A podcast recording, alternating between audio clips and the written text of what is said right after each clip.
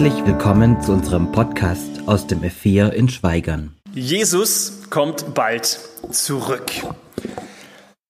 Es gibt so viele Christen, denen scheint es überhaupt nicht bewusst zu sein, zumindest leben sie ihr Leben völlig ohne an sowas überhaupt nur zu denken.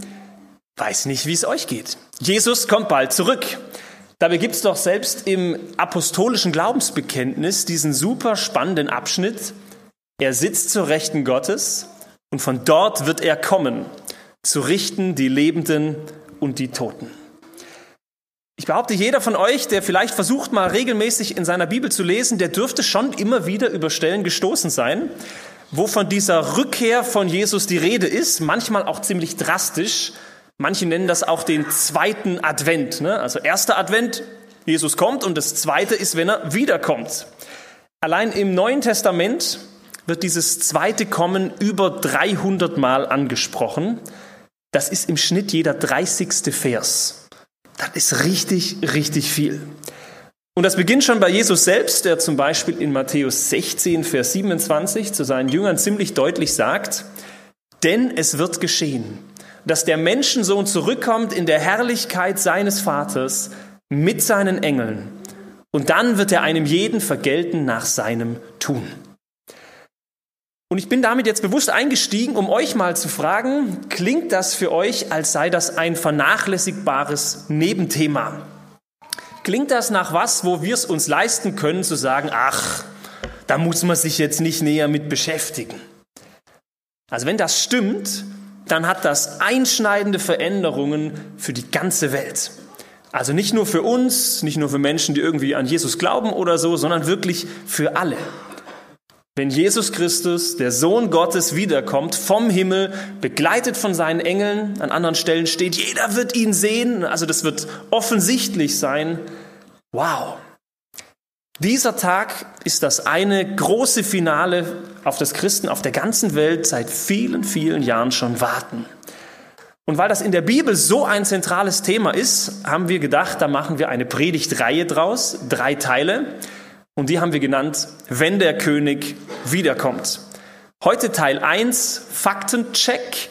Da geht es so ein bisschen, ich sag mal, um eine Überblickseinheit. Ne? Es sitzen ja ganz verschiedene Leute hier. Hoffentlich wissen wir nachher alle das Gleiche. Wir versuchen mal die allerwichtigsten Fragen zu klären und damit fangen wir jetzt an. Erste Frage. Wann genau kommt Jesus wieder? Also in der Bibel wirst du andauernd Sätze finden wie, Leute, schon sehr bald ist es soweit. Muss nicht mehr lange warten. Jesus selbst sagt mehrfach, zum Beispiel am Ende auch in Offenbarung 22, siehe, ich komme bald. Also aufgepasst, siehe, ne, merk auf, bald ist soweit. Naja, also ich bitte drum, erschlagt mich nicht, aber bald ist jetzt wirklich vorbei. Oder? Also das kannst du doch nicht mehr ernst nehmen. Seit 2000 Jahren überfällig, dass er kommt. Jemand hat mal so ein bisschen im Spaß gesagt, seht ihr, daran kann man erkennen, dass Jesus Handwerker war. Weil die sagen ja auch immer, ne? Keine Angst, ich komme bald. Irgendwann nächste Woche zwischen 9 und 18 Uhr oder so. Und dann sitzt du da und wartest, ich komme bald. Schön. Jetzt ist es ein bisschen frech, aber stimmt's nicht auch ein bisschen? Also so dieser Vergleich ist doch jetzt nicht ganz von der Hand zu weisen, oder? Die allerersten Christen in der Bibel, die sind sowas von selbstverständlich davon ausgegangen, Jesus kommt wirklich bald. Und zwar zu ihren Lebzeiten. Es gibt in der Bibel Stellen, so Thessalonicher Briefe, wenn ihr das mal lest, da merkt man am Anfang, die kriegen Angst. Oh, jetzt sind schon Leute gestorben aus der Gemeinde. Wir dachten, er kommt vorher. Ne, dann schreibt Paulus den extra, keine Sorge, die sind auch mit dabei und so. Ist gar nicht so einfach. Siehe, ich komme bald, klingt für mich auch nach bald. Das ist mit ein Grund, warum der Apostel Petrus sich irgendwann mal genötigt fühlt, das klarzustellen. Zweiter Petrusbrief, Kapitel 3, schreibt er, Eins aber sei euch nicht verborgen, ihr Lieben, nämlich dass ein Tag vor dem Herrn wie tausend Jahre ist und tausend Jahre wie ein Tag. Zu Deutsch, Gott hat einmal eine ganz andere Vorstellung von bald, als wir es haben. Schön. Und dann schreibt er weiter, der Herr verzögert nicht die Verheißung, wie es einige von euch für eine Verzögerung halten, sondern er hat Geduld mit euch Und er will nicht, dass jemand verloren werde, sondern dass jedermann zur Buße finde. Es wird aber der Tag des Herrn kommen, wie ein Dieb. Und ihr merkt schon, auch diese ersten Christen sind in dieser Frage unruhig geworden. Jesus hat doch gesagt, dass er kommt. Ja, wo bleibt er dann? Und dann erklärt Petrus es so deutlich, Leute, Gott hält sich an seine Verheißung. Er hält sich an das, was er gesagt hat. Gott wird genau dann kommen, wann er es von vornherein beabsichtigt hat. Gott kommt nicht zu spät. Der hat keine Verspätung, keine Verzögerung, sondern der Grund, warum er sich so viel Zeit lässt, das ist seine Gnade, das ist seine Geduld mit uns Menschen. Denn, und ich glaube, das sollte uns bewusst sein, wenn Jesus wiederkommt, also wenn es wirklich so weit ist, dann gibt es kein Zurück mehr. Dann wird jeder, der seine rettende Vergebung nicht angenommen hat, für immer verloren gehen. Und Petrus schreibt, Mensch, Gott sehnt sich doch danach, dass möglichst viele gerettet werden. Gott will, dass möglichst viele mit dabei sind. Und nur deshalb, Leute, nur deshalb hat er sich von vornherein eingeplant, ich lasse mir Zeit. Dass möglichst viele noch die Chance haben, ihm doch noch ihr Leben anzuvertrauen. Und dann dieser Schlusssatz, er wird aber kommen. Es wird der Tag kommen, völlig überraschend, unerwartet, wie ein Dieb, mit dem ja auch keiner rechnet.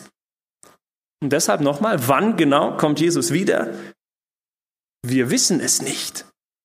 Aber es wird geschehen. Hundertprozentig. Vielleicht heute, vielleicht morgen, vielleicht, ich weiß es nicht, aber er wird kommen. Und ich finde das ultra spannend, weil es eben so viele Stellen in der Bibel dazu gibt, dass man mal versucht, diese Aussagen, die da alle stehen, ein bisschen zusammenzubringen. So viele Stellen, die davon reden, wie konkret wird das denn alles ablaufen? Ne? Woran kann man es erkennen und so? Im zweiten Thessalonicher Brief schreibt Paulus mal frei übersetzt, Leute, wir wissen doch, dass bevor Jesus wiederkommt, erst noch all diese Dinge passieren müssen, die wir von den Propheten her kennen, die für diese letzten Tage angekündigt sind. Und damit sind wir bei einem super entscheidenden Stichwort angekommen, nämlich Prophetie. Diese letzten Tage, der Tag des Herrn und so weiter, ist ganz viel verbunden mit Kennzeichen, wo die Bibel sagt, dann kommt das und dann passiert diese Sachen und so. Super spannend. So viele Prophetien, wo Gott uns in der Bibel einen Einblick darüber gibt, woran man erkennen kann, dass die Zeit seiner Rückkehr bevorsteht. Und so ist es absolut sinnvoll, dass äh, viele Christen sich fragen, was ist es denn? Was muss alles passieren, bevor Jesus wiederkommt? Wieder schon die allerersten Christen hat auch diese Frage bewegt und sogar die Jünger von Jesus. In Matthäus 24 fragen sie ihn, Jesus, Sag uns doch, wann wird das alles passieren und was wird das Zeichen sein für dein Kommen und für das Ende der Welt? Und ich habe gedacht, damit wir mal ein paar verwertbare Fakten haben, das gehen wir kurz durch, was Jesus hier antwortet. Er nennt ein paar sehr relevante Zeichen. Das erste Zeichen ist, dass er sagt, der Tempel in Jerusalem wird zerstört werden. Für die Jünger muss das damals unglaublich gewesen sein, denn da stehen sie gerade am Tempel und sie sehen dieses gewaltige, gigantische Bauwerk, heilig in ihren Augen, das gefühlte Zentrum der jüdischen Kultur. Unvorstellbar, das soll zerstört werden. Und dann tritt genau das ein, was Jesus vorhergesagt hat. Im jüdischen Krieg, 70 Jahre nach Christus, erobern die Römer Jerusalem und sie zerstören den Tempel. Da werden denen die Augen aufgegangen sein. Oh, das hat genau das, hat Jesus gesagt. Zweites Zeichen. Jesus spricht davon, es wird eine Vielzahl an Irrlehren und falschen Christussen geben. Schönes Wort. Also Menschen, die von sich selbst behaupten, ich bin euer Retter. Glaubt an mich. Ich bringe euch die Rettung. Ich bin so wie Jesus. Ich bin wie ein, ein Heiland, ein Messias. Ich weiß nicht, wie sehr ihr euch so auskennt, aber ich lehne mich mal aus dem Fenster und behaupte, davon hatten und haben wir auch heute noch eine ganze Menge. Sowohl von diesen falschen Lehren als auch von Menschen, die behaupten, glaub an mich, ich bring dich dahin. Drittes Zeichen, Jesus sagt, es wird viele Kriege, Hungersnöte und Erdbeben geben. Also guckt nur einmal in die Zeitung. Ich finde, so langsam wird's heiß, ne? Also Kriege, Hungersnöte oder, oder Marokko oder was jetzt alles war. Das kennen wir. Da haben wir richtig viel von. Jesus sagt als nächstes, Verfolgung, Ausgrenzung und Verführung von Christen wird's geben. Jetzt sagen manche Menschen zu Recht, naja gut, also Christenverfolgung ist jetzt nichts Neues, das gab es doch irgendwie schon immer. Aber erstens, Es gab noch nie so viele Christen wie heute, die für ihren Glauben verfolgt, schikaniert und ausgegrenzt werden. Zweitens, ich wage zu behaupten, gerade dieses zweite Thema Verführung, dass man versucht, Christen abzubringen von ihrem Glauben. Zu sagen, ah, das ist doch alles nicht so wichtig, ich mache faule Kompromisse und so. Ich behaupte, das hat heutzutage eine völlig neue Dimension, ein völlig neues Ausmaß angenommen.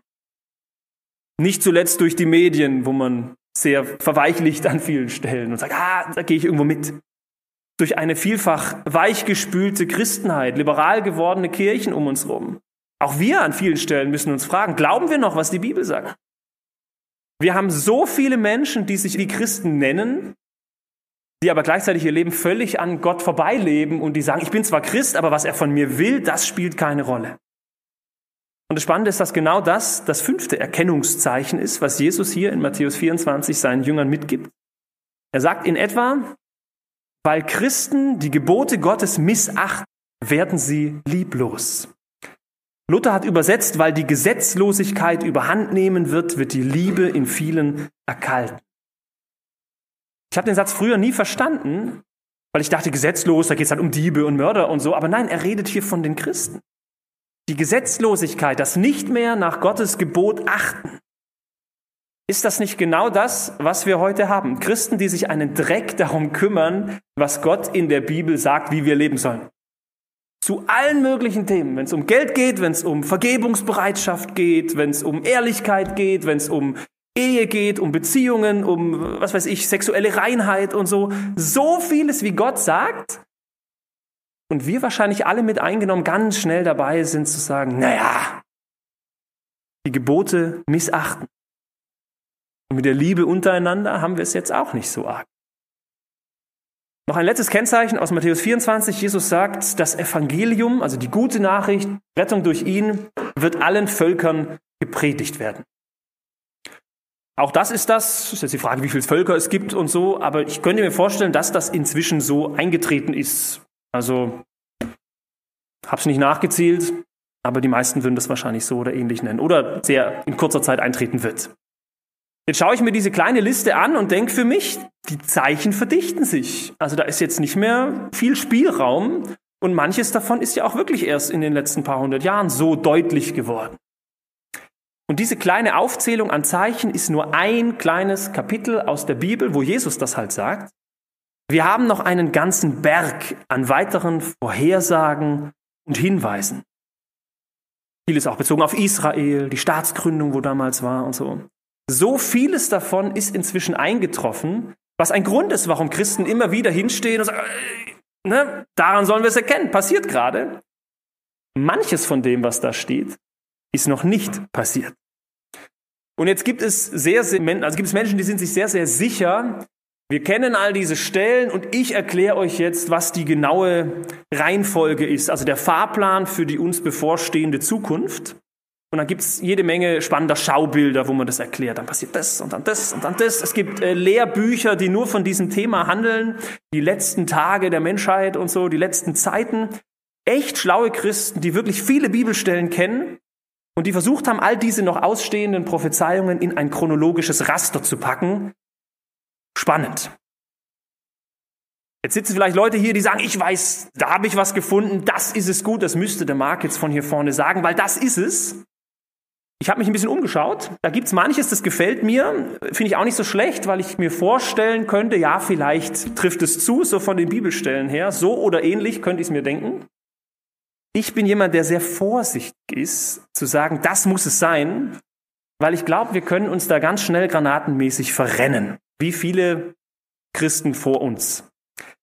Biblische Prophetie sicher zu deuten, ist gar nicht so ohne. In der Rückschau kann man immer sagen, guck, so ist passiert, aber vorher ist es gar nicht so klar. Deswegen habe ich gedacht, ich bringe euch noch äh, drei kleine Herausforderungen, wo ich denke, da sollten wir vorsichtig sein. Das erste ist, an vielen Stellen müssen wir uns fragen, was an diesen vielen Vorhersagen ist denn jetzt wörtlich und was ist symbolisch zu verstehen. Wer ein paar Stellen kennt, der weiß vielleicht, was ich meine. Ist einfach so, das ist manchmal gar nicht so klar. Da stehen Dinge und der hat so viele Hörner und wie, wo, was und das steht wieder für irgendwas. Was es genau ist, wörtlich, ne, man weiß es nicht so richtig. Zweite Schwierigkeit, die prophetischen Texte in der Bibel sind in der Regel nicht chronologisch geschrieben, sondern wir haben hier was, dann haben wir bei dem Propheten was, dann haben wir hier was, ist ganz spannend. Aber gerade dieses große Thema Endzeit müssen wir uns einfach eingestehen, wir wissen es nicht so ganz genau. Wir haben die Stellen, wir glauben, wird passieren, weil es steht ja in der Bibel, aber oft wissen wir nicht wirklich, in welcher Reihenfolge. Es betrifft aus meiner begrenzten Sicht vor allem die vielen Vorhersagen in der Offenbarung und bei den Propheten Hesekiel und Zacharia. Da ist so vieles dabei, wo ich denke, boah, das würde ich echt gern wissen, aber ich weiß es nicht. Und wo wir auch nicht sicher wissen können, in welcher zeitlichen Verbindung steht das denn jetzt alles zueinander. Und dann gibt es noch ein drittes Problem, das hat auch ein bisschen was mit Chronologie zu tun. Man nennt es das Problem der prophetischen Täler. Und zwar müsst ihr euch äh, prophetische Texte so vorstellen, da sitzt also ein Prophet und Gott schenkt ihm, dass er was sieht. Gott zeigt ihm verschiedene herausragende Dinge, die werden irgendwann mal in der Zukunft passieren. Es ist ein bisschen wie, wenn jemand mit Abstand auf so eine Bergkette guckt. Was der Prophet sieht, das sind die einzelnen Bergspitzen. Also diese Sachen, die so herausstechen, die Kennzeichen. Was er aber nicht sieht, das ist, dass zwischen diesen einzelnen Ereignissen, die er sieht, durchaus ein großer Bereich liegen kann, den er nicht wahrnimmt. Und das ist für uns, die wir sagen, wir haben nur die Verse, für eine sichere Deutung ein echtes Problem.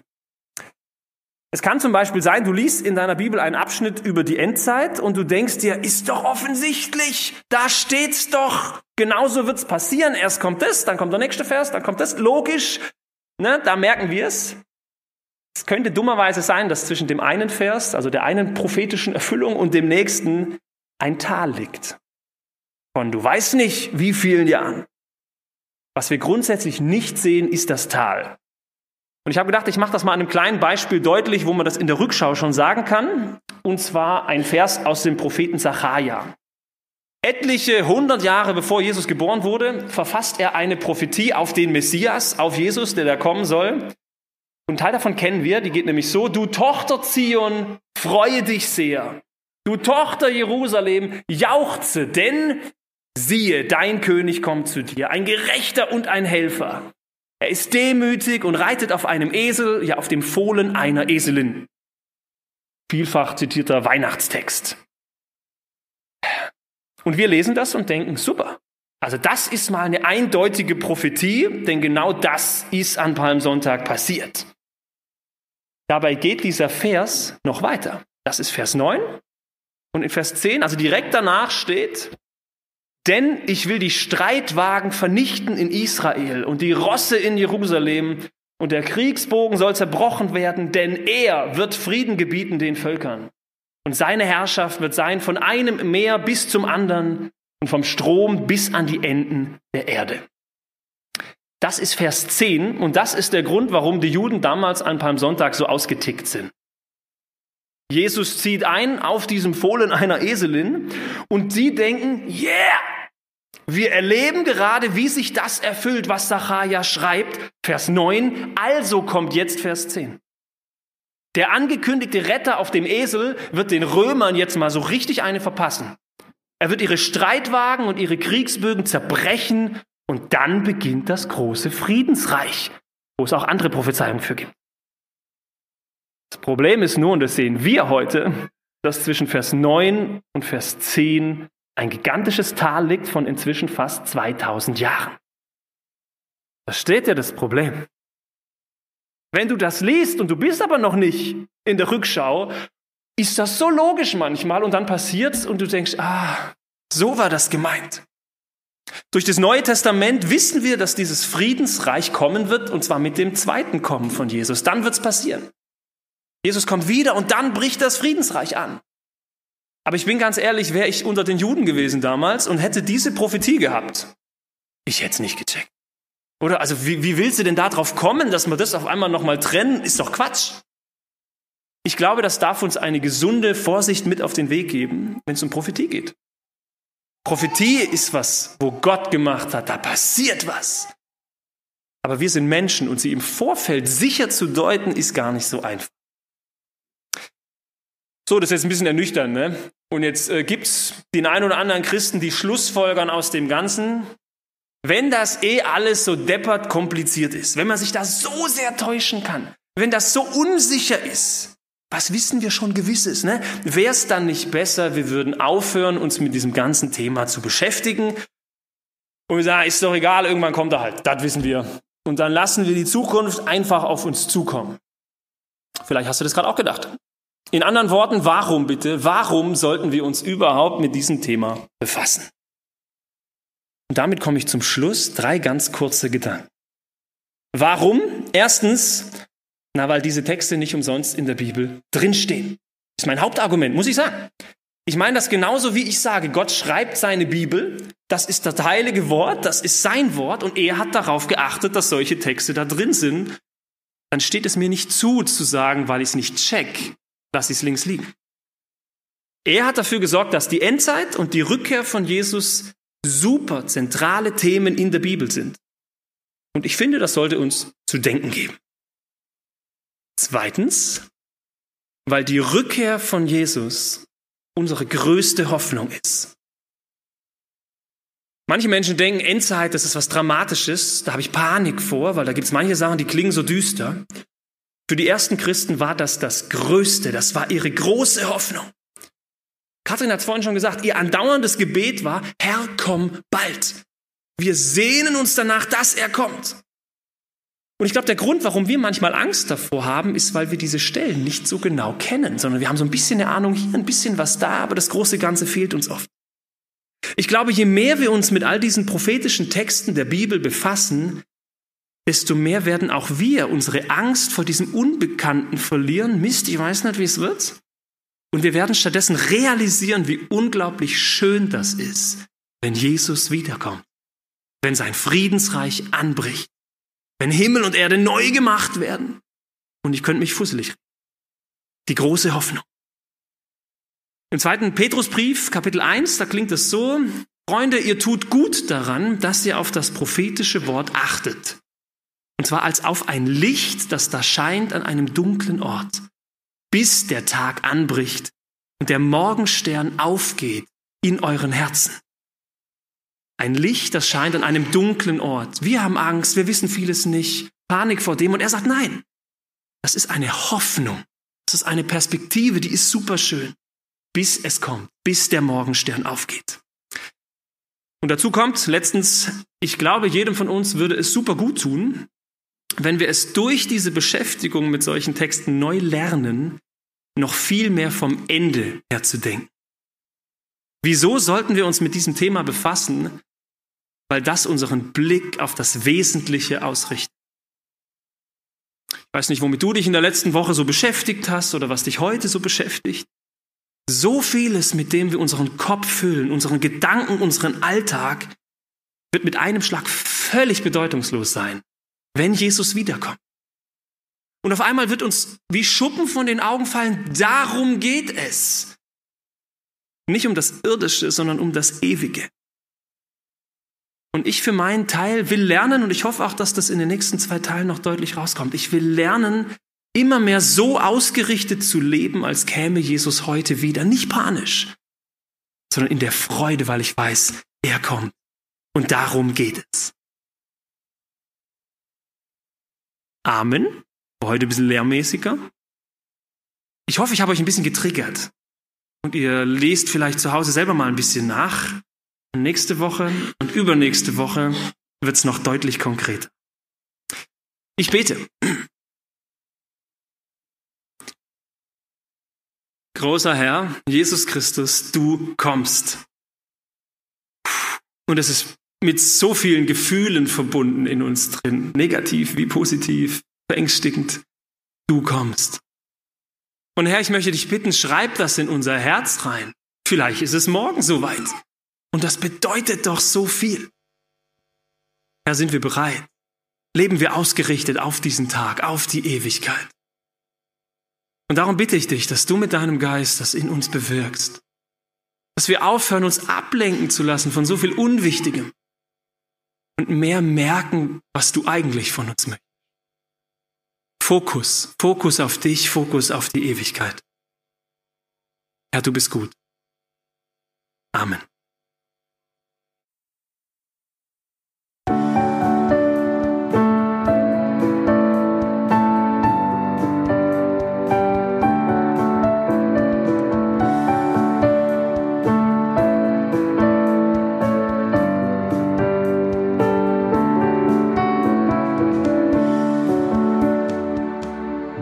Schön, dass du dir die Folge bis zum Ende angehört hast. Sollten noch Fragen bestehen, Wünsche oder Kritik, können Sie uns gerne eine E-Mail schreiben an podcast.lgv-schweigern.de. Bis zum nächsten Mal.